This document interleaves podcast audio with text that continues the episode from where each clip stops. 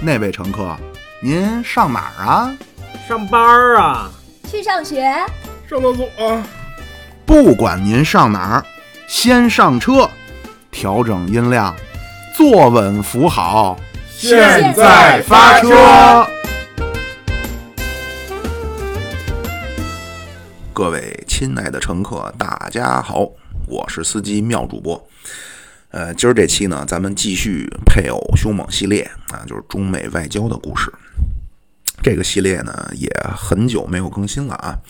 稍微解释一下，一个呢，就是可能这个政治历史类的呢，还是有那么一些小小的敏感啊，又赶上两会，所以说呢，聊了一些安全的话题啊，出一出安全牌。呃，还一个原因呢，就是最近个人呢有一些小小的变动啊，然后家里边也出了点事儿，就正常可能聊聊天儿啊，就保持着节目正常的更新，这可以啊。但是就如果说真是需要准备，包括去查一些日期啊什么的，有一些小小的负担啊，就您各位也一定能够理解。呃，所以呢，就是希望您啊有钱捧个钱场。啊，要是说实在手头比较紧呢，您帮我们传传名啊，也是对我的帮助。好，那咱们就闲言勾开，一部戏表，书归正文。之前呢，咱们用了六期啊，聊了朝鲜战争。呃，但是其实这个系列呢，主要咱们还是说中国和美国的交往啊。咱回顾一下啊，就是其实最早美国。呃，去延安的这个观察团呢，对咱们的印象很不错。啊，当时毛主席还构思说，憧憬啊，看看有没有机会去美国面见罗斯福，因为当时美国对咱们也不了解啊。当时美国罗斯福在的时候的中国政策叫扶蒋反共啊。为了这个扶蒋，当时史迪威和咱蒋委员长关系处不好，罗斯福都把史迪威给撤了。当时咱们就和这个延安这观察团就说，要不要咱们去华盛顿啊，跟这个美国人介绍一下中国的，包括中国共产党的一些情况。但是这个计划呢，被魏德迈和赫尔利给破坏了。然后内战爆发啊，斯图雷登后来是想去北平面见周总理，但是被艾奇逊叫停。啊，与此同时呢，咱们和苏联的接触很顺利啊，苏联态度很好，美国态度呢不太好，咱们就选择了叫一边倒，倒向苏联。后来美国后知后觉，艾奇逊就提出来叫放弃蒋介石啊，用蒋介石和台湾来换取新中国，呃，中国共产党对美国的好感啊。这五零年初，杜鲁门、艾奇逊公开喊话。结果没想到，这反而倒帮助了毛主席在莫斯科的这个中苏谈判啊，因为咱们是要把民国这中苏条约签出去，给苏联的东北的特权要拿回来。美国一喊话，客观上其实是迫使斯大林让步了。结果等到中苏这条约二月份一签订，美国的对华政策就做出改变了啊，之前一直是叫等待尘埃落定。到四月份，美国就正式提出要在亚洲遏制共产主义的扩张了，啊，当时杜鲁门叫寸步不让了。然后发生的具体事件就是五零年六月二十五号，朝鲜战争突然爆发，紧接着美国第七舰队就切断了台湾海峡，然后咱们就十月份出兵和美国为首的这联合国军在朝鲜半岛打了三年，啊，这这这这这战争经过咱很详细说了啊。朝鲜战争这一打完呢，这冷战在亚洲的格局就很明显了啊！之前咱们说过一嘴啊，就是说会在这个系列中提一下这个冷战的形成。呃，之前其实说过一个结论，就是这个冷战呢有它的必然性啊，叫有必然之中有偶然，偶然之中有必然啊。其实最早斯大林和罗斯福是想要有一个。统一的战后的世界秩序的啊，这怎么回事呢？盐打哪儿醋那盐打哪儿咸，醋打哪儿酸呢？四一年六月啊，这希特勒叫巴巴罗萨计划突然进攻苏联，一百九十个师，五百五十万大军，兵分三路啊，苏德战争爆发。苏联管这个叫卫国战争啊，确实非常的英勇。后来斯大林格勒真是寸土不让，每一条街道甚至每间屋子都和德军这个这个这个激烈的战斗啊。斯大林格勒打完了，德国实际上不行了啊。然后加上这个六月份中途岛，然后九月份这个西西里岛登陆，二战实际上逆转了。啊，但是其实真正的关键就是斯大林格勒啊，就纳粹这个保鲁斯元帅的第六集团军被消灭了。哎，在这个这个二战过程中呢，苏联对这个 这法西斯德国这英勇抵抗，西方人看在眼里啊，倒没有痛在心上。但是这苏联就开始改变了在西方人过去心目中固有的那个野蛮落后的形象了。啊，这西方人发现，哎，这苏联人也是一条条的英雄好汉啊，也都是热血男儿。这么着呢，在大西洋宪章的问题呢，西方就和苏联就站在一起了。到四二年初，美国就罗斯福打算就设计这联合国的方案，就和轴心国战斗这二十多个国家代表在华盛顿就签了联合国家宣言。这时候呢，斯大林就成立了一个。叫外交材料准备委员会啊，这莫洛托夫牵头，这是干嘛的呢？就是专门研究战后世界经济政治安排的这么一个这么一个专家小组啊，因为这些是直接涉及到苏联的安全和利益的问题啊，这斯大林是有所考虑的。呃，其实准确的说，比这个更早啊，就是十二月莫斯科保卫战的时候，红军第一次反击的时候。那苏德战争开始阶段，那德军一路东进，啊，六月出兵，十一月份克里姆林宫遥遥在望了，啊，结果这会儿冬天来了。原来这有一位沙皇啊，忘了是不是尼古拉了，反正一定是一位沙皇说过，说这个沙俄最厉害的两个将军，一个叫一月，一个叫二月，啊，这德军赶上了严冬，加上斯大林把远东的部队调。调到莫斯科参加莫斯科保卫战，啊，所以到四一年十二月份，红军第一次转入反攻。这时候，斯大林就和当时来到莫斯科的英国的外交大臣，这人叫埃登勋爵，就跟他去阐述了一下他的想法，就是说关于战后在欧洲的边界重构问题啊，用咱们今天说俗了，就是要重新和英国瓜分势力范围了。斯大林当时的想法呢？就是不但咱要恢复到苏德战争前的边界，而且苏联苏兰，而且波兰东部的领土得归苏联。啊，那说那你不能让波兰给你割地呀？斯大林说，那我肯定不能让波兰吃亏。说这么着，波兰把一块地划给我，让德国补偿给波兰，不就完了吗？啊，然后说把那个芬兰和和罗马尼亚，你要划给苏联。啊，所以就今天呀，这这东普鲁士的发祥之处啊，这德国著名的哲学家康德的老家科尼斯堡，现在名叫加里宁格勒啊，是俄罗斯的地盘。然后斯大林认为说，那英国那边呢，说你也不用那什么，你也有好处啊，那比利时、荷兰、什么挪威、丹麦，那是你的。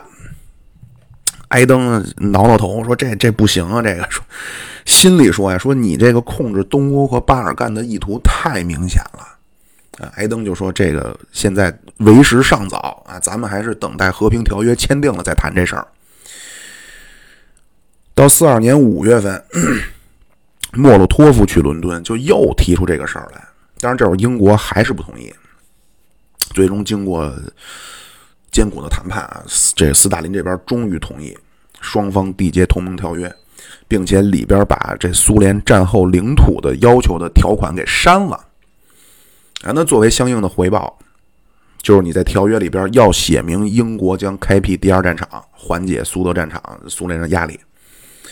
啊，然后就是这个从进攻北非，这叫火炬行动啊，然后包括斯大林格勒战役胜利。然后北非的这个德意军队五月十三号全线投降啊，这第二次世界大战就出现转折了。但是这会儿英美还是按兵不动。啊，这会儿呢，斯大林为了就所谓敦促美英军队尽快登陆吧，开辟第二战场，以及说看希望让西方能够接受，呃，斯大林战后安排的这个构想呢，斯大林干了一件重要的事儿，就是解散了共产国际。啊，这个意义非常重大啊！这老大哥系列咱说过，这个就是你解散了这共产国际，就意味着莫斯科从战略的角度上放弃世界革命了，那就列宁主义实际上就不复存在了。马克思那个革命的理论呢，是要全世界的发达资本主义国家同时爆发革命啊，最终早晚会成功，成功就连一块儿了，就事儿就成了。但是呢，苏联啊，当时呢恨不得是全世界最落后的国家，是爆发了在苏联爆发了革命，所以列宁这个理论呢，就是在一个代表无产阶级的有力的强有力的政党的领导之下呢，世界革命啊，包括国内建设，就从社会主义到共产主义这个过程啊，在这个强有力的政党的领导下能够加快。所以，列宁这个理论呢，就是对外要煽动世界革命啊，就只要有帝国主义就有战争。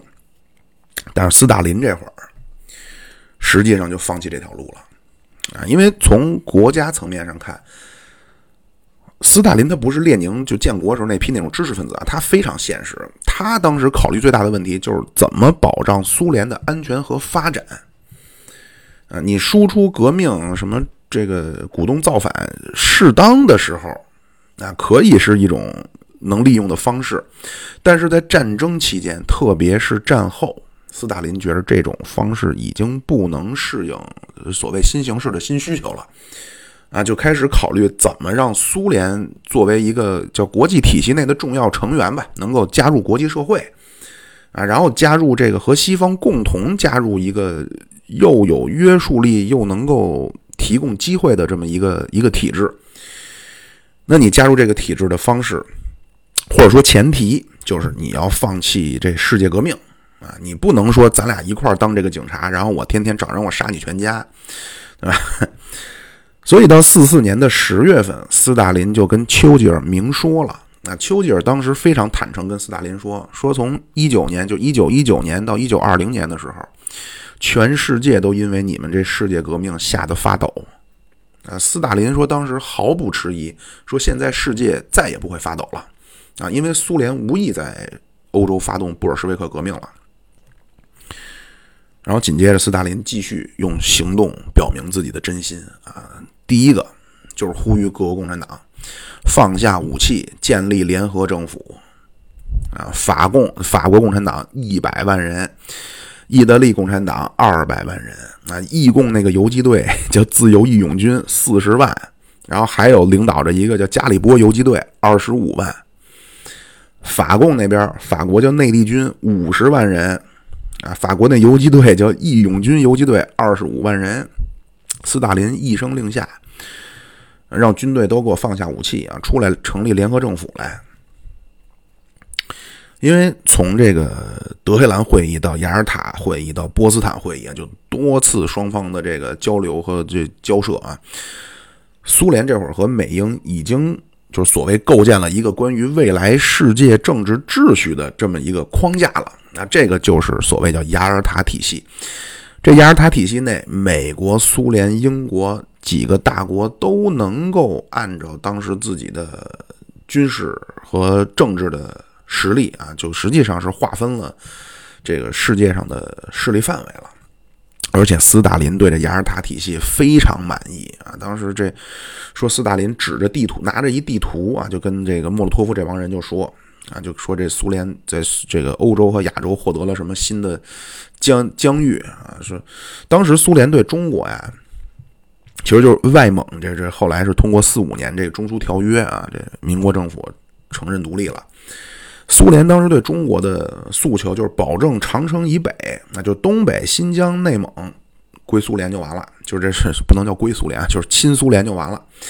当时雅尔塔美苏对中国的划分就是苏联是长城以北，美国就是华南啊，就这个这个苏联这个叫叫它叫传统的国家安全战略呀，核心的思想叫以空间换时间。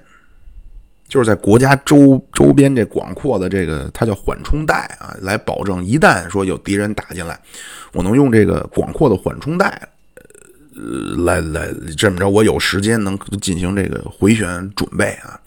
拿破仑怎么样啊？希特勒怎么样啊？除了蒙古人，蒙古人那叫横扫全世界，挡不住很正常。所以这个呢，就斯大林这叫缓冲带战略。而这些就是苏联战后获得这缓冲带呢，都是所谓叫通过和西方合作的方式带来的啊。所以，所以斯大林后来就说呢。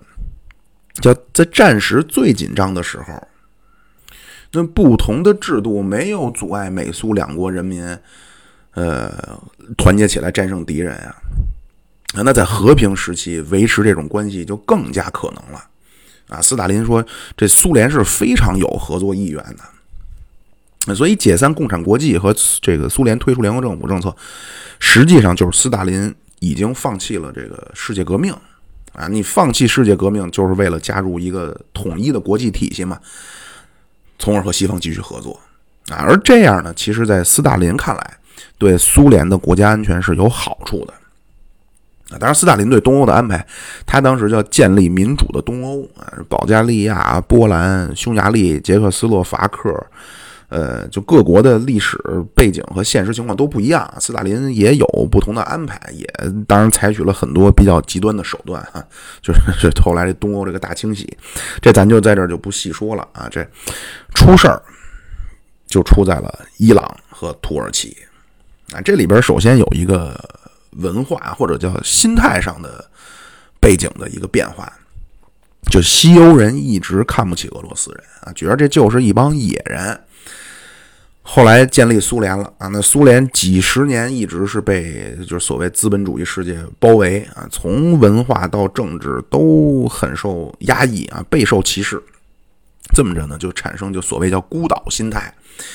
结果这第二次世界大战，那苏联成了战胜国啊，不但是战胜国，还通过雅尔塔体系成了主宰世界命运的国家了啊。这么着一下优越感又爆棚，那是苏联。美国这会儿呢也有变化了，啊，美国这会儿确确认了对共产主义的政策。罗斯福在的时候，就特别是早期啊，就用咱们讲话，就对外能团结一切可以团结的力量。就是杜鲁门一上来，对苏联采取这个叫遏制政策啊，这个是来自当时美国的苏联问题专家乔治凯南，这是一学者啊，学政治学和学历史的。然后三十年代呢，他是在美国驻莫斯科大使馆工作，结果赶上大清洗，啊，所以凯南一说就是你们都没有我了解苏联人啊，那苏联人炕底下几根柴啊，厨房里哪头是灶台，我门儿清。结果这会儿伊朗出事儿了啊，这怎么回事呢？一九四五年六月二十一号，啊，苏联内部开会决定，说要对这伊朗北部这个。石油资源啊，先进行秘密的研究，然后已知的就是西伊朗那边已经在开采的油田，开始咱们要做准备了啊。那为什么当时苏联要伊朗这石油呢？要建设啊，当时那个秋明油田没挖出来呢。那说第一步，咱对外咱得先弄能能源去，让国防委员会就下令啊，七月六号下命令，说咱这这咱得分几步走啊。首先，咱在伊朗要弄一个阿塞拜疆自治区。啊，然后在北部，就咱今儿讲话就展开这分离主义活动啊，就开始准备起来。然后这个伊朗它有一个叫伊朗人民党阿塞拜疆支部啊，改名叫阿塞拜疆民主党，然后就吸引这些分离主义者啊，让他们加入。然后并且第二步啊，咱在这伊朗北部给这库尔德人给做工作啊，咱建立起一库尔德人的民族自治区。而且当时红军在伊朗呢。啊，原计划四六年五月份撤军啊，说趁着红军还在，赶紧行动起来。结果这纸包不住火啊，这伊朗人发现了，说你们这整天这苏联人叫 煽阴风点鬼火，或造谣于街头，或策反于密室，拉少年下水，诱少女上床，唯恐天下不乱，企图乱中夺取政权。你苏联人大有炸平庐山，停止地球转动之势啊！这么着，苏联和刚才这一段来自《我爱我家》，这和平同志批判孟昭辉啊。这苏联和伊朗关系马上就非常紧张啊！这伊朗也比较那什么，一竿子就给捅到联合国安理会了啊！控告苏联，联合国马上开会讨论。正好这会儿四六年二月份的时候，美国国内这会儿凯南非常有名啊，给国务院写了一封叫长电报，就提出他这所谓这遏制战略这雏形来了。他这主要理由啊，就第一，苏联是一共产主义国家啊，那共产主义就是要红旗插遍五洲四海啊，一定他要输出革命，推翻这咱们这资本主义社会。第二，斯大林呢叫独裁政权。啊，一定是要靠对外树敌啊，对外不断发动战争，然后转嫁内部矛盾。而且他说，这不是光是理论啊，铁一般的事实啊，伊朗危机啊，对吧？这叫斯大林重新拿起了革命的武器。那，最终凯南的结论就是苏联是在可见的未来，那是咱们自由世界的头号敌人，所以必须要遏制。结果这个报告一提出来呢？这二月份啊，然后斯大林三月二十四号突然下令啊，说苏联按照之前承诺，五月十号以前红军全部撤撤走。那红军一撤走，你那个什么伊朗民主党、什么库尔德自治，什么这 很快就被镇压下去了啊！这就是伊朗危机。然后紧接着伊朗这事儿一波未平，他另一波又起啊，土耳其那边又出事儿了。四六年八月七号啊，苏联突然发出照会。说要求这个控制黑海的这个出海口，就是一个叫波斯普鲁斯海峡，一个叫达达尼尔海峡啊。然后同时，苏联就开始往这个和土耳其这边境调军队，然后开始军事演习啊，就给施加压力。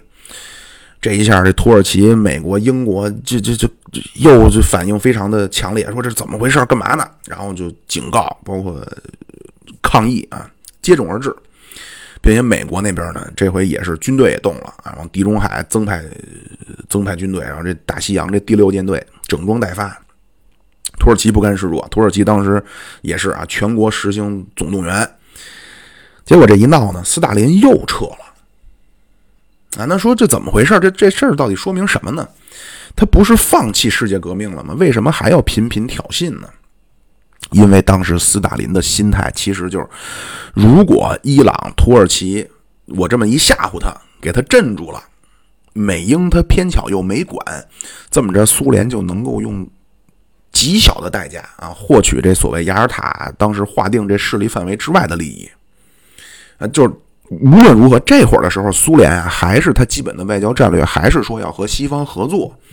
啊，就是所谓眼前能够争取到的这个利益呢，是绝不能影响到长远的和这种战略的利益的，啊，所以美国这边非常认真的，一介入之后，马上斯大林就就缩回来了，啊，哪怕说他牺牲掉了地中海通道的控制权，哪怕说牺牲掉了伊朗民主党和这伊朗的 大好的 带引号的革命形势啊，那牺牲就牺牲了。斯大林以为那这事儿过去就过去了，结果没想到啊，这西方这反应，因为西方人对这个俄罗斯啊，包括共产主义始终就有敌意啊，以及这会儿凯南上书，所以美国是毫不退让。对斯大林来说，真叫偷鸡不成蚀把米啊！这你不但说没镇住伊朗和土耳其，反而西方势力联合起来了。啊，这么一闹，这整个西方世界产生了集团意识了，啊，人家形成了一反苏联的这么这么一联盟，啊，包括就对苏联的政策也就调整了。斯大林一看，说怎么搞成这样了？那那看来有必要重新布局了。啊，从伊朗撤回来不久，五月底六月初，四六年啊。斯大林就和南斯拉夫，包括保加利亚这些领导人谈话，就正式提出来一个想法，啊，就是要加强、重新加强各国共产党的联系了。这会儿，斯大林啊，其实他叫叫苦不迭，或者叫后悔不迭。他就后悔什么呢？就把当初联系各国共产党这个机构，就是共产国际，给解散了。啊，那怎么办呢？到四七年的六月四号。跟这个哥穆尔卡波兰领导人斯大林跟他聊天的时候，先说要不要咱们先创办一份共各共产党的杂志啊，啊，然后说为了这个杂志嘛，咱得召开一次各国共产党参加的一个会议啊。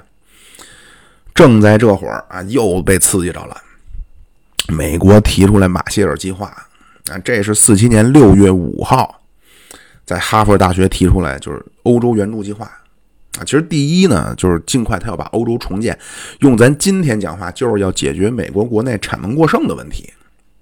那你美国这工业农业世界第一啊，咱是二零一零年工业产值超过美国，成为世界第一。前年咱们农业产值才超过美国，成为世界第一啊。美国当时，那我弄出那么多东西了，我卖谁去啊？欧洲已经打烂了，亚洲啊，那中国蒋委员长那边啊，倒是人多市场大。第一穷，四九年咱人均收入一年啊三百六十块钱。第二，当时内战打起来了啊，鹿死谁手犹未可知。啊，你说日本，日本也打烂了，而且那会儿对日合约没签呢，也不知道将来怎么个发展情况。那所以思前想后，必须要把欧洲重新建立起来啊，这是第一个原因。第二个原因就是实际行动中要咱要建立一个欧洲的反苏集团了啊。那这个欧洲复兴计划具体的实施的人就是当时的国务卿啊马歇尔。这一下斯大林不能忍了，说哦闹半天你美国所谓这马歇尔计划，你要把这东欧国家全部纳入你的势力的影响之下。并且你援助这个德国这西战区，你要干嘛？你是不是要重新武装我们苏联人的宿敌啊？所以到七月份，马上给这东欧各各党啊发出紧急电报。就当时这些东欧这些共产党领导都讨论，就甚至开始准备打包了，说咱去讨论这马歇尔计划。当时巴黎会议啊，斯大林给他们发电报，我建议你们都不许去。有俩不长眼的啊，捷克斯洛伐克跟波兰那个说那个，您建议我我们知道了啊，我们会慎重考虑，但是我们现在国家需要建设。马上斯大林把这俩就招到莫斯科骂一顿啊。苏联政府啊是七月十号到八月二十六号，分别和这个东欧的国家啊签订了双边的贸易的协定啊，就开始他实施了这叫莫洛托夫计划，他想用这个来抗衡马歇尔计划。这样呢，这个马歇尔计划和莫洛托夫计划呢，实际上就形成了一个资本主义世界和这个欧洲的呃，就苏苏联和东欧的这个集团的两个经济的阵营啊。就是经济，政治方面呢，咱前面说了啊，这斯大林刚开始是说想办报纸，到八月底，斯大林提出了，咱要建立一个叫共产党情报局。啊，这个就是重建当时共产国际时期的那个那个，就是各国共产党必须得服从苏联的利益的这么一个机构啊。而且共产党这个这个共产国际呢，其实是五湖四海啊。呃，咱们中国中国共产党一九二一年啊，朝鲜共产党一九一九年，美国共产党一九一九年啊。那这次这个共产党情报局呢？主要精力就放在欧洲啊，因为当时斯大林发现了，就是和西方合作这条路走不通了。这样一来呢，就从经济上以及政治上啊，这社会主义和资本主义这俩阵营就对抗的局面就形成了。啊这情报局主要任务就是通过这个欧洲共产党内部的整肃啊，协调各党的行动，呃，制定共同的路线啊政策，然后在莫斯科。统一号令之下，展开以美国为首的，就是针对以美国为首的战争贩子，什么奴役欧洲的计划的行动啊。然后在内部呢，苏联在东欧各国就开始所谓取消这民主联合政府了啊，清一色都给我变成苏维埃政权，然后批判这个陶利亚蒂多列士啊，就是法国和意大利。但是人家那哥俩冤枉啊，说您让我们放下武器，走出山沟啊。啊，说现在改了啊，现在都去给我罢工去啊，用这种革命的行动和资产阶级政府进行斗争啊。这么着呢，马歇尔计划之后呢，这苏联就实际上对外政策就完全所谓和这个大国合作的这轨道就完全脱离了，就走上了就和西方进行进行对抗的这么这么一个一个路线了啊。这样冷战格局在欧洲就形成了啊，在欧洲。最终的体现就是欧洲冷战格局形成的体现，最终就是四八年六月份爆发的柏林危机。然后在亚洲呢，亚洲情况比较，当时四七四八年中国还在内战啊，而且中国其实是亚洲非常重，甚至是最重要的国家。最早联合国这个安理会常任理事国就一票否决这个，最早就是美国、苏联、英国。后来是罗斯福说必须拉上中国。那罗斯福当时设想世界和平就是西欧靠英国，东欧靠苏联，美洲靠美国，亚洲靠中国。但是他非拉上中国，英国就为了平衡美国，因为罗斯福和就是当时中美这关系非常好啊。英国一看，那你拉进来一个铁磁，英国就把法国拉进来平衡美国。那就罗斯福在那会儿真是力挺蒋委员长啊。就后来是杜鲁门一上来。有变化了啊！这咱前面我忘哪期了，反正有一期是专门聊过这个。这是美国，苏联也是，苏联是必须保证中国是亲苏的啊。所以抗战结束的时候呢，当时其实国共力量对比是非常的不平衡的。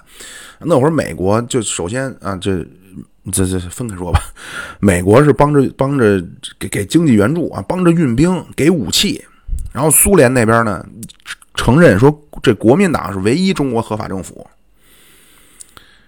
这会儿其实两个阵营形成了，那就是这个社会主义资本主义阵营已经形成了。如果说这会儿咱把争取中国当成一个目标，这会儿美国的牌比苏联是好的啊，因为你首先四六年三月份，中国开始出现一反苏的高潮，为什么呢？二月份公布了雅尔塔协定。四五年二月份，雅尔塔就定了，一年后才公布，因为里边牵扯到了咱们叫北方四岛啊，就是今天苏联就是俄罗斯跟日本老就这会儿日本投降半年多了啊，就说开始咱得弄对日合约了，斯大林就想把这个苏联占领这个事儿呢给它合法化。所以就把这雅尔塔协定给公布了。结果这一公布，因为里边内容不光说有这是对日本的问题啊，包括朝鲜独立，包括外蒙独立啊，然后中苏签这条约，就旅顺、大连、中长路都得给苏联用三十年。四六年二月，这这个一公布啊，这雅尔塔协议一公布，中国国内闹翻了啊，这反苏情绪非常严重。美国那边呢？一直帮着咱抗日啊，给物资、训练军队，然后那陈纳德弄那个空投，所以咱国内民众当时对美国印象非常好。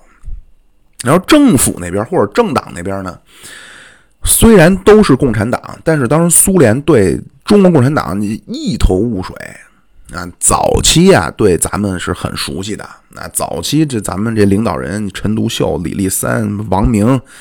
呃，张闻天、王稼祥，苏联人都很熟啊，都在苏联学习过，马列主义都是苏联人教的。结果咱毛老人家，毛主席一上来也没去过莫斯科啊。更关键的是，这这毛主席和这所谓莫斯科派这矛盾非常深啊。那当时那共产国际还在呢，那季米特洛夫就三天两头的就接到王明的告状，然后后来在延安。搞那个整风运动啊，那整风运动就是清理这莫斯科派，这让斯大林心里很很打鼓啊，说这是什么人？这是一帮，当时说叫布加乔夫，那就是俄国李自成。斯大林问莫洛托夫说：“这毛泽东是一什么样的人呀？”莫洛托夫说：“无非就是个布加乔夫一样的人物啊，就是说呢，就是个农民领袖。”然后进入内战阶段呢，又有这个科瓦廖夫这个报告。啊，这科瓦廖夫呢，原来是苏联交通部的一个副部长，后来林彪在东北，啊，您在辽北大地打听彪哥，主打的几场恶仗啊，把这铁路都打烂了。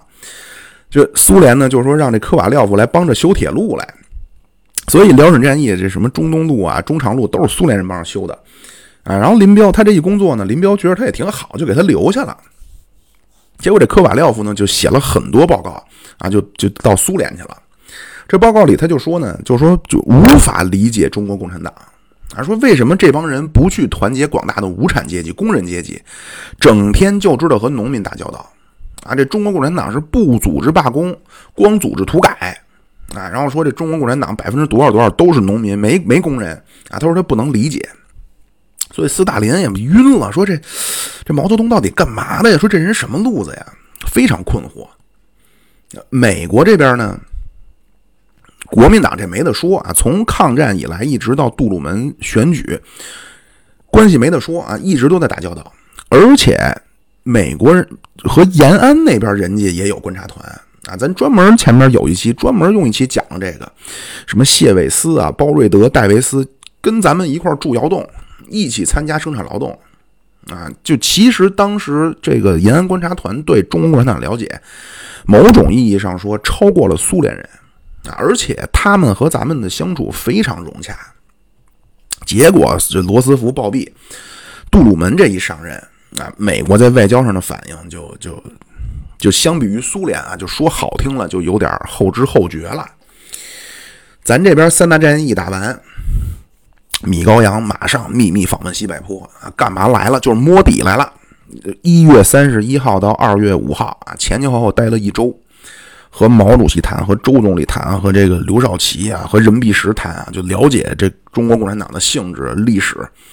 回去以后，米高扬就给斯大林写了一份报告，就非常倾向咱们了啊，就说这中共是马克思主义的队伍啊，毛毛泽东也是马克思主义者。反观美国那边呢？美国这会儿对华政策叫等待尘埃落定，按兵不动。那到六月份，刘少奇秘密访问莫斯科，跟苏联都谈援助的事儿了。美国还拦着不让斯图雷登去北平呢，啊，然后弄一白皮书，毛主席写文章叫大使大使老爷走了，白皮书来了。啊，然后到五零年初，那开始喊话，那这咱前面说过这个，结果没想到，这反而倒促成了斯大林对东北问题的让步，中苏结成同盟了。啊，五零年四月啊，因为就二月份结成同盟，到五零年六月二十五号，朝鲜战争这一出兵，冷战在亚洲的格局，在事实上也就形成了。啊，然后到五三年呢年初三月份，斯大林突然死了。然后美国那边呢是换上艾森豪威尔，啊，这两边的政策呢又都做出了细微的调整。苏联就是他其实经过了一年多的权力的斗争啊，赫鲁晓夫终于上台。然后五六年苏共二十大做了个秘密的报告，然后提出这个所谓和西方叫三和政策啊，和平共处、和平竞赛、和平过渡。他觉着呢，就和西方呢就是制度竞争。啊，而且西方民主啊，议会政治，咱这社会主义干得好啊，西方人民自然就选择社会主义制度了。毛主席不同意，毛主席说：“帝国主义之心亡我，帝国主义亡我之心不死。”啊，说你现在趁着你干得好，就应该就乘胜追击啊！什么议会选举啊，毛毛老人家讲话叫扫帚不到，灰尘着力不会自己个儿跑掉。啊，说西方这资产阶级怎么可能心甘情愿交出政权呢？啊，赫鲁晓夫说，那个双方都有核武器了，啊，那就更打不起来核大战了。毛主席说，死一半剩一半，不是，这当然也说了啊。毛主席说，老虎早晚要吃人啊，什么时候吃看他的胃口。啊，就当然这中苏分裂的事儿，咱们在这儿咱就不细说了啊。就美国这会儿呢。赫鲁晓夫提出三和，美国这会儿呢，在战术上是收缩的，但是战略上可不是啊。杜鲁门那会儿叫寸土不让，啊，咱今天说美国叫世界警察啊，这就是杜鲁门那会儿提出来的，就是说世界任何地方的任何侵略都和美国有关系啊，美国不能置之不理。当然，这这最近咱川普啊 说了，说那个美国不是世界警察。啊，说你到处管人家去，你得不到任何好处啊！啊，除非他给你保护费，我才我才保护你啊。然后这次浩贝尔一上来呢，这国务卿杜勒斯啊，就提了很多很多的，比如和平演变，什么意思呢？啊，杜鲁门那会儿，这个凯南提出这个对共产主义叫遏制战略啊，什么就是两个世界啊，中间咱画根线。然后把苏联就遏制在它线那边就完了，那就不要让共产主义势力再扩张了啊，叫寸土不让啊，寸步不让。杜勒斯提出这个其实更有侵略性啊。首先，杜勒斯同意凯南提出一个概念，凯南提出一个概念叫政治意识形态战。凯南说，这个政治意识形态战是现代战争的终极形态啊，就是国家要使用一切手段去影响另一个国家的民众对这个国家的体制、政权的合法性、政府的支持度啊，让他们去产生负面的作用。杜勒斯说这一点没有问题啊，说但是在此基础上，你提出那个遏制战略不对，因为根据遏制战略，那难道东欧咱们就扔给苏联了吗？啊，你如果放掉东欧，那共产主义势力必当磨刀霍霍啊！你如果说你就守着这条画好的线儿，太被动了。说那怎么办？说咱也不能说派咱美军过去流血去，不能让美军去牺牲去。杜勒斯说，咱们可以用和平的方法。什么意思呢？他说，如果这共产党人啊有孩子啊，然后他的孩子又有孩子，咱们可以在他孩子的孩子的那一代把问题解决啊。他就要把希望寄托在第三代或者第四代身上，就是说，咱们要主动去接触共产主义阵营啊，去搞宣传，去拉拢。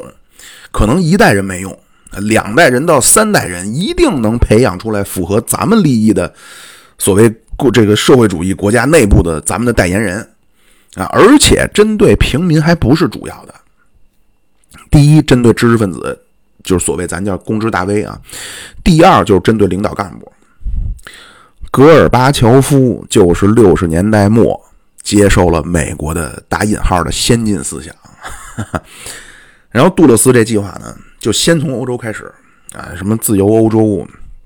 当然也有自由亚洲啊，美国之音天天广播啊，弄一短波电台。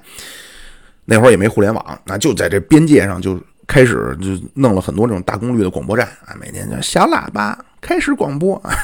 没有啊，小喇叭是好人。然后除了这电台，还弄笔会，那就是以笔会友啊，笔友啊，你找个笔友，就找这些愿意合作的这些作家啊，知识分子。那咱今儿就管这叫公知啊，说让这帮人去宣传去啊，说美国怎么怎么好，怎么怎么发达，怎么怎么文明，这么着呢，就凸显你那边落后啊，然后制造这种绝望的情绪。总之就是让全社会尽量多的人从内心都向往西方啊，然后觉得自己什么都不行。美国二战的时候专门做过这个研究啊，因为这心理学啊。在二十世纪进入所谓叫科学心理学阶段了啊！当时美国出于战争的考虑呢，通过研究发现，就是如果通过精心设计的文本，一旦能够把这种所谓颠覆、什么煽动性的信息发送给目标区域，可以做到降低这个这个地方的社会动员能力啊，甚至能够让民众和政府对抗。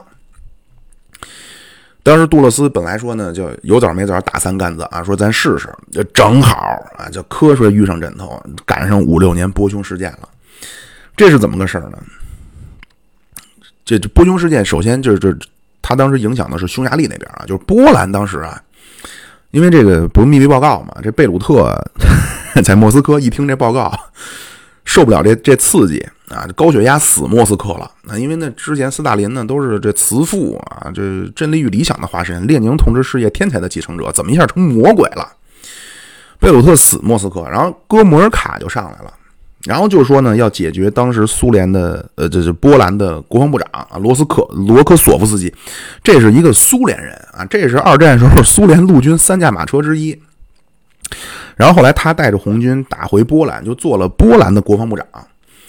但是呢，苏联和波兰有世仇，啊，二战又有一卡廷森林事件，所以当时波兰这哥们儿卡一上来之后，就说要把他给换了。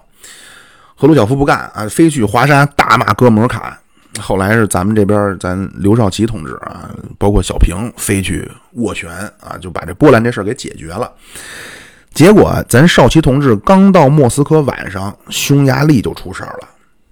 嗯，也是啊，这毛主席后来说，这个批判斯大林啊，就揭了盖子捅了娄子。一批判，匈牙利也不干了啊。匈牙利是当时情绪最大的，因为之前他们那总书记呢叫拉克西啊，这个是所有东欧里边最跪舔斯大林的。结果你这边一批判斯大林呢，本来匈牙利老百姓就就不待见他。那结果你这么一弄，全起来了啊！说你斯大林，你看他是个什么东西啊？你跟着他，你也不是好鸟。就把纳吉重新给推出来了。这这这这太详细，咱不说哈，大概说一下。这纳吉呢，就是二十大以前刚刚一撸到底，那开除出党。斯大林在东欧之前也大清洗啊。结果这一大清这这这一批判斯大林呢，就给当时大清洗时候所谓为错误处理的拉伊克就给平反了。这是当时匈牙利的领导人，就举行国葬，在这个拉伊克这葬礼上，游行队伍中就出现了纳吉啊。然后苏联一看呢，说弄成这样，到六月份呢，决定让拉克西就当时在的这个，就是说让他下台了，平息众怒去。然后米高扬就亲自去了布达佩斯。啊，就就召开了一个这个匈牙利党的这政治局的一个会议，就强迫拉克西退休了。那说退休以后找谁呢？找了一个人叫格罗啊，这什么也不懂，就是紧跟拉克西，跟到什么程度啊？拉克西说：“我退休了，我去苏联疗养去了。”格罗新官上任说：“那我请假，我也休息，我也去苏联疗养去了。”刚当上总书记，人没了，整个匈牙利没人管。这时候，美国就通过电台。就给这些人就传递了一个暧昧的信号，说什么呢？就是如果匈牙利要是愿意脱离苏联，美国会介入，甚至是军事介入。然后知识分子就非常的慷慨激昂，到处演讲。然后裴多菲俱乐部这会儿就开始出现啊。结果九月份格罗疗养一回来，也没处理这个事儿，马上又带着这个整个党政的团去南斯拉夫去道歉去了啊。因为那赫鲁晓夫上来以后要修复苏南关系。去了以后，铁托说：“咱之间的事儿，反正斯大林也死了，老王八蛋死了就算了。但是最坏的就是斯大林这铁狗啊，拉克西，你得让匈牙利给我承认错误来。但是说拉克西退休了呀，那说现在谁？说让格罗，那格罗也行啊。所以格罗就颠颠的去南斯拉夫道歉承认错误去了。就格罗没在国内的时候，这匈牙利就闹起来了啊。二十号是这个。”拉伊克国葬，然后二十一号、二十二号开始闹事儿，二十三号，呃，二十一、二十二号学生啊，二十三号工人也开始了，然后二十三号晚上九点，布达佩斯就响了枪了，然后最后闹成什么样？这这斯大林这雕像也给推了，推倒，然后给这斯大林这雕像这脑袋也给卸了，就拖着斯大林脑袋满街跑。然后这时候呢，那不是刘少奇和咱小平同志正在处理波兰危机呢吗？那会儿毛主席的指示呢，就对波兰问题，毛主席指示说，你让这刘少奇告诉赫鲁晓夫说，你还是要以和平的方式解决啊，别整天大文大国沙文主义那一套。说你越要让人家团结你，你越要给人家自由的空间啊，就将欲取之，必先予之。赫鲁晓夫没听懂啊，说老人家高深莫测。反正说呢，不让武力解决，那咱就和平解决啊。那说那匈牙利这边一出事，赫鲁晓夫就说，那是不是匈牙利也得是？按照这个原则去处理呢？当时小平在莫斯科呢，第一个反对。那说如果你这件事和平处理的话，你将来要负历史责任的。后来请示了毛主席，毛主席也是说必须镇压，说这事儿性质不一样了啊。后来匈这个苏联就出出兵布达佩斯啊，就是后边的事儿咱就不详细说了啊。后来毛主席四五事件的时候就多说了几句啊。第一，首都啊北京。第二，天安门那政府的象征；第三，搞破坏啊！毛主席直接就说出结论：这帮人是反革命啊！什么叫反革命？就倒未必说都给你弄死，反正 因为反革命也能改造，但首先得控制住了再说。嗯然后这就是五六年下半年这个波匈事件啊，就是其中匈牙利这件事儿啊，就是美国一看，哎，真有点用，然后继续给我加大拨款啊，继续给我忽悠。然后到六八年，六八年初呢，这杜布杰克当时捷克斯洛伐克这个领导啊，国内要改革啊，所谓叫布拉格之春，就是要脱离苏联模式，然后脱离社会主义阵营了。当时那口号叫“走以走有捷克斯洛伐克特色的社会主义道路”，啊，也是就当时这些匈牙这这捷克斯洛伐克人都很向往美国啊，就觉得咱们为什么穷？这制度给咱们耽误了。啊，就本来我不是我，其实弄节目不是太想夹带所谓夹带私货太多啊，但有时候我是真忍不住啊。就是各位，如果您觉得说改变一个制度就能怎么怎么样了啊，那那全世界可不应该只有一个美国呀。我不排除有那个王八蛋自私自利的的的的领导人啊，但是但凡说你这有点民族责任感的，那我就照抄美国，对吧？那我们国家老百姓那不就？都喝上可口可乐，都穿上耐克鞋了吗？对吧？这有知道这个典故的吗？啊，对不起啊！如果说当年按照您主张那一套的国家，现在全完蛋了啊！而且这帮人能成事有鬼了。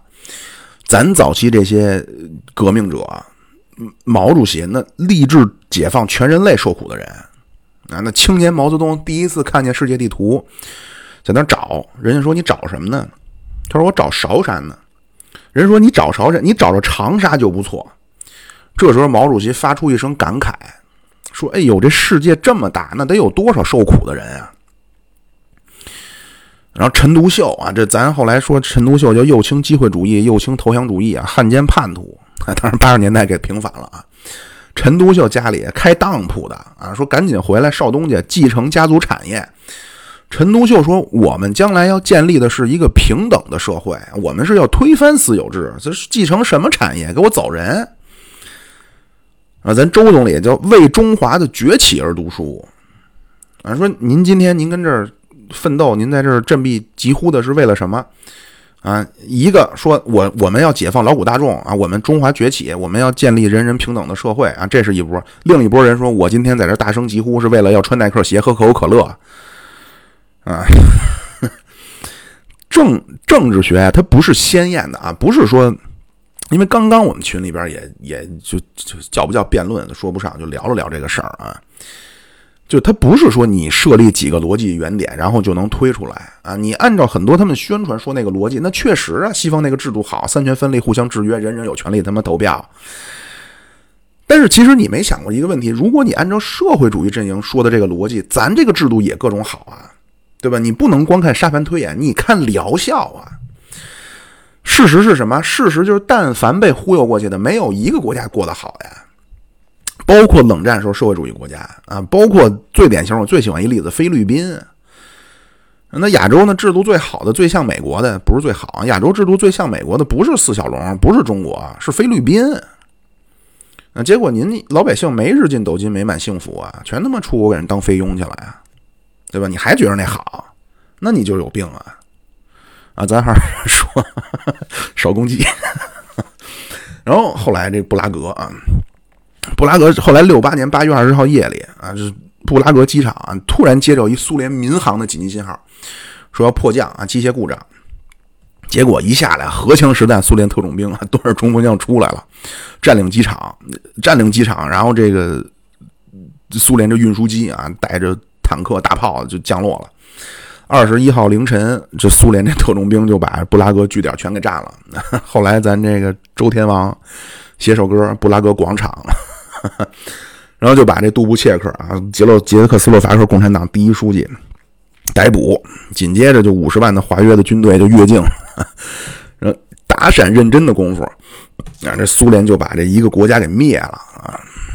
然后这这会儿和匈牙利一样，美国还是没出兵，但是更坚定了，说这太厉害了，这绝对管用。后来还有啊，你像波兰的团结工会。然后，罗马尼亚、捷克斯洛伐克就八十年代这和平演变这战略，现在都解密了这不是网文，就是就是我这节目，就如果是网文看到的，我觉得有可信度、愿意分享的，我都会说明。啊，这本书呢叫《中央情报局与文化冷战》，啊，就后来美国颠覆等等这些事，咱回头聊啊。就对咱们，包括八十年代所谓蜜月期也没停喽。那就对咱西藏有一本书叫。西藏啊，这个 CIA 的大这这 Tibet 啊，The Great Game and CIA 啊，就这本书可能现在中文版国内还没有啊。那这这对外啊，然后对内呢，美国国内就大规模的监控啊，他们管这个叫左翼颠覆力量啊，不能让他们对美美国构成挑战。然后这也是啊，这我都可以去那什么，叫《国家政党与社会安全》啊，这个不是一本书，这个实际上是学术论文啊，里边说了七十多个案例啊，就有合法的，有非法的。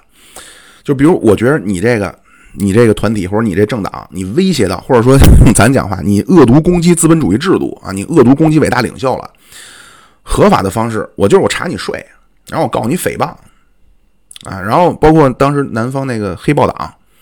那就是三 K 党的黑人版，说要走那个武装暴动了，然后联邦调查局直接派卧底潜伏进去，当领导人的保镖啊。然后比如第二天说联邦调查局联联邦调查局要上门，这保镖呢就悄咪咪给领导下了药了，下迷幻药。啊，这么着联联邦调查局过来，警察破门而入，砰说那个不许动啊，举起手来。这人不配合，没法配合，失了智了，下了药了，就乱动，就在那手舞足蹈，砰砰砰，乱枪打死啊！理由叫意图袭警。包括马丁路德金啊，就跟这事儿都最早，马丁路德金不是搞叫平权啊？那黑人的命也是命，那不是啊？那是现在。啊，其实关于黑人平权的事儿啊，跟冷战也有点关系啊。当时苏联就攻击，当然苏联这方面玩的真没美国玩的好。他就是那种公开政府那种攻击啊，说你看我们这边啊，民族融合、民族团结，你们那边种族歧视啊。那白天让那个黑人出卖劳动力，那晚上就给人关在汤姆叔叔的小屋里啊，惨无人道。当时美国那个学校叫种族隔离啊，然后阿肯色一个一个高中啊，说改变一下吧，说人家那民族融合，说咱也融合融合吧，都是革命大家庭，就录取了九个黑人孩子。结果白人不让去，就产生骚乱了啊！那州长是支持白人这边的，因为美国一直有一个说法叫“自由高于平等”。说是我忘了是富兰克林还是反正建国先贤的时候说什么他妈民主扯鸡巴蛋，说什么叫民主啊？就是那个八十个人投票说分他妈二十个人的钱，然后说这就叫民主啊？什么叫自由？就是百分之二十的人拿起枪来跟他们干着就叫自由。说美国一直叫自由高于平等啊。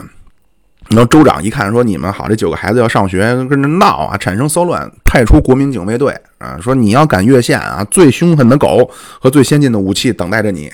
”然后艾森豪威尔知道了，直接派出幺零幺空降师啊，现在叫幺零幺空中突击师，保护这九个黑人孩子入学。然后说两句题外话啊，就是咱们不能用咱们的。对制度的理解去套美国啊，那要不就疯了。说你这个学校不听州长的，州长不听总统的啊，他他那个呀，真是一个高度自治、这种自主性很强的这么一个社会啊，就用咱们讲话叫自下而上的这么个模式。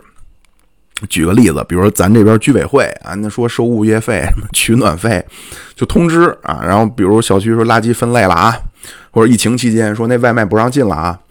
咱就等着通知，然后人家说什么就咱这照办就完了。美国那边啊，就叫业主委员会吧，叫开会真争吵啊，面红耳赤，你还不许不去啊！你不去你罚款。那如果说那天真没空怎么办？你必须啊签字，然后把你这个权利委托给你一个信得过的邻居啊，你那票让他给弄。然后比方咱这边说说小区封了，外卖不让进。那咱就那小区门口取呗，全国一盘棋嘛，对吧？武汉加油，当然现在变北京加油了。那美国那边得讨论，凭什么不让进啊？我当年也是二人监狱，内庭行走啊，什么意思？就是奔驰二五零，国务院里瞎溜达。说现在小区都要查我岗啊，说查你岗不新鲜。列宁同志也要出示通行证啊，说那不行，我要自由啊。我们觉着没事，就是感冒啊，传染了按感冒养着就完了。然后政府说不让出门，凭什么不让出门？说这这病死亡率最高的是老人，我年轻小伙怎么我就不能出门啊？你不让我出门，我就上上街游行抗议去。啊，说说垃圾分类，凭什么分类啊？或者说，那如果都懒得分，那都都不愿意分，那咱就一个月一家多出十块钱，咱雇一墨西哥人帮咱分。后来可能想想说，那咱还是自己分吧。就是好坏咱不说哈，就是两边这这它叫政治文化，这真是不一样。就可能有的时候有一种好啊，可能有的时候那种它就不好啊，就完全跑偏啊。就是我看看 和平演变啊，啊对外忽悠，对内管控啊。啊，对，刚才说的马丁路德金啊，马丁路德金，我有一个梦想啊，六二年诺贝尔和平奖。然后很快马丁路德金呢，就发现美国社会的问题啊，就或者说黑白这问题啊，根本根本原因是。是贫富问题啊，就是说是我们在经济上永远不平等啊，政治上也永远就不可能平等啊，这也是马克思的观点啊，就是没有经济上的平等，就不可能有政治上的平等。马丁·路德金，对不起啊，我其实也是有点晚，加上有点渴啊，忍着赶紧说啊。马马丁·路德金呢，就发现说，我们这地位差，不是因为黑，是因为穷啊。因为从道理上来说，黑带来的直接的后果，那只有显瘦啊，显着牙白，然后那个晚上光膀子上街，闭上嘴，不容易被看见。怎么黑就能变成穷呢？怎不是怎么黑就能变成地位低呢？因为穷啊，所以好多黑人为什么是毛主席追随者呢？啊，毛主席也没说的 带领黑人平权，因为毛主席是带领穷人翻身。然后马丁路德金就和美国共产党联系上了啊。当时马丁路德金的身边啊，咱姑且管他叫十大金刚啊，其中两个百分之百是共产党啊，八个叫高度怀疑。这个过程是在六五年到六七年啊，然后六八年马丁路德金就被暗杀了啊，就是他美国可以允许你，他要把问题一切都引到，比如像种族歧视啊，比如像什么就。他不能允许把这问题引到均贫富上来啊，那这个真就成了恶毒攻击资本主义制度了啊。然后对老百姓这边，就是对组织、对政党啊，就咱上面说了，就是有合法的，有非法的。对老百姓就是监听监控啊。这四五年那会儿，美国陆军那最早，那当时就开始讨论，就是说和平时期咱们去，实际就是。就就就是偷听啊，他们管这叫信号拦截。就说这个合法性问题啊，最后讨论出结果说，这个是一不侵犯言论自由，二不违反之前美国三十年代有一个叫通信情报法啊，然后就展开了一个叫三叶草行动啊。这可能您可能各位有知道的，就当时呢是国家安全局刚成立，然后就找了当时三个最大的电报公司啊，说你们必须把这个国际电报同步给国家安全局。啊，这个事儿后来曝光呢，就是这事儿为什么出名呢？因为它曝光水门事件曝光了，啊，利用这个监听政敌了，这三叶草行动就暂停了啊。但是很快呢，一九七八年就弄出来一个叫对外情报什么什么法啊，反正这个事儿呢就变成合法化了，啊，就是太跑偏了啊。这个我今天这期呢，我我这我一看这时间，哎呦，我去一个钟头了。我今儿这期列的这个计划这大标题啊。冷战产生，冷战在亚洲，然后进入呃过度进入旧金山合约，呃，包含蒋和日本接触，放弃赔偿，解放伊江山岛、大陈岛，炮击金门。本来计划这期聊的是台湾的炮战的事儿啊，但是这时间我就不想再就就就这么着吧。啊，那咱们这这期呢，就是实际上是做了一些小小的背景知识的。那个先先先说说啊，就，然后下期咱接着说这杜勒斯干的缺德事儿啊。那行，那各位谢谢您啊，今天可能状态也是一般啊。那那个对，然后各位一定还是要注意人身的安全啊，特别是在北京啊。那好，那这期咱们就在这儿啊，谢谢，咱们就到这儿，真是晕了啊，咱们就到这儿，谢谢您各位长久以来的支持啊。那咱就这样，下回再见。各位乘客，到站了。哎，你们这车我还想上车，上哪儿找去啊？您上喜马拉雅、蜻蜓 FM、荔枝 FM、iOS 播客搜索“现在发车”就找着我们了。你们有公众号没有？有，您在微信公众号中搜索“现在发车”。有群吗？怎么入呢？有群，微信公众号中有您入群的方式，欢迎您各位点赞。关注、订阅、入群、打赏。